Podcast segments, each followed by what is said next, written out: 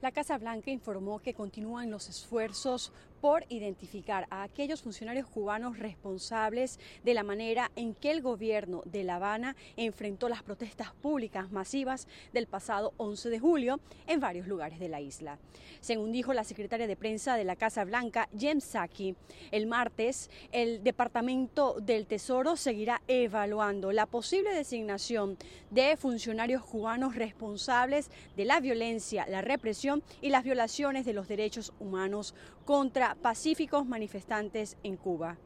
Por otro lado, el presidente Joe Biden lanzó el lunes un ataque a sus oponentes políticos, incluido el expresidente Donald Trump, promocionando la revitalizada economía estadounidense que se ha estado recuperando rápidamente durante sus primeros seis meses en el cargo pero a algunos economistas les preocupa que los agresivos esfuerzos de la administración para estimular el crecimiento económico puedan conducir a una recesión el próximo año. El presidente señaló que la realidad actual de la economía estadounidense es bastante diferente. Biden dijo que ha ido de 60 mil puestos de trabajo al mes a 60 mil puestos de trabajo cada tres días, más de 600 mil puestos de trabajo al mes desde que asumió el cargo y más de 3 millones de nuevos puestos de trabajo en total.